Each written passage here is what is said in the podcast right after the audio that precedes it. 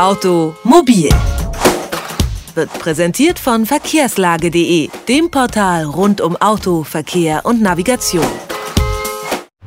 Es ist 15 Uhr. Auf dem Parkplatz des Porsche-Werks Leipzig herrscht reges Treiben. Schichtwechsel. Stefan hatte Frühschicht und macht sich auf den Heimweg.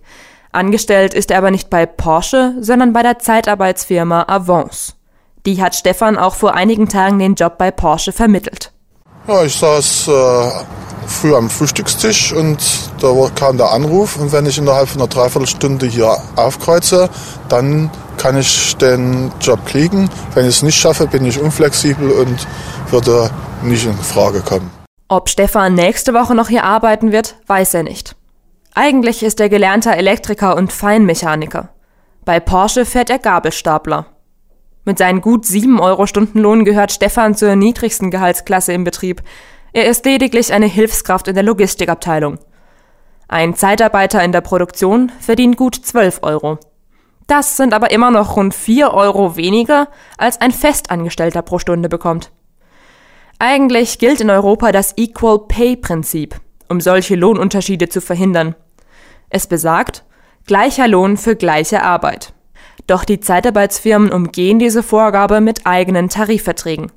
Eine Tatsache, die Knut Lowski, Betriebsrat bei Porsche, kritisiert. Das ist schon ein bisschen verwerflich, weil die Mitarbeiter, die machen den gleichen Job, äh, sorgen für die Stammbelegschaft, für die Zielerreichung und beteiligt an dem Prozess wären sie natürlich nicht. Das sehen, das sehen wir kritisch, muss ich ganz ehrlich sagen. Deswegen hat der Betriebsrat in den vergangenen Jahren versucht, die Rechte der Zeitarbeiter zu stärken. So verdienen sie inzwischen 12 statt 8 Euro. Außerdem wurden in den vergangenen beiden Jahren rund 100 Zeitarbeiter fest eingestellt. Trotzdem arbeiten heute viermal so viele Zeitarbeiter bei Porsche wie 2008. Rund 200 sind es inzwischen. Das ist etwa ein Viertel der Gesamtbelegschaft.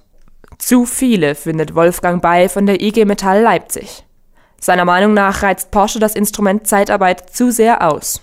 Von dem Geld her wäre das für Porsche überhaupt kein Problem, alle einzustellen.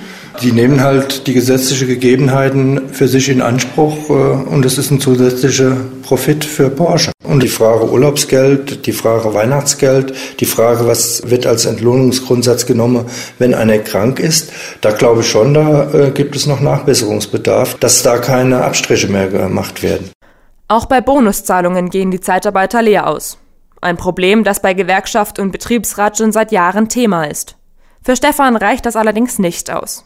Seiner Meinung nach werden die Sorgen der Zeitarbeiter immer noch unterschätzt. Ich persönlich bin direkt ein bisschen sauer auf die Gewerkschaft. Die äh, tut ja auch so, als wenn die Zeitarbeit bloß kurzfristig wäre.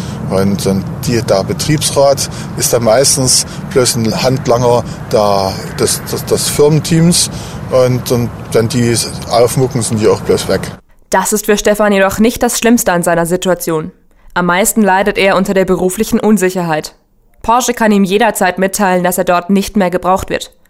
Wenn seine Zeitarbeitsfirma nichts Neues für ihn findet, kann sie ihn innerhalb von 14 Werktagen kündigen. Das ist, geht so schnell. Vormittags sagen die noch, man ist dabei, Nachmittag ist man plötzlich fort. Man wird als Mensch hin und her geschubst. Automobil, jede Woche, präsentiert von verkehrslage.de.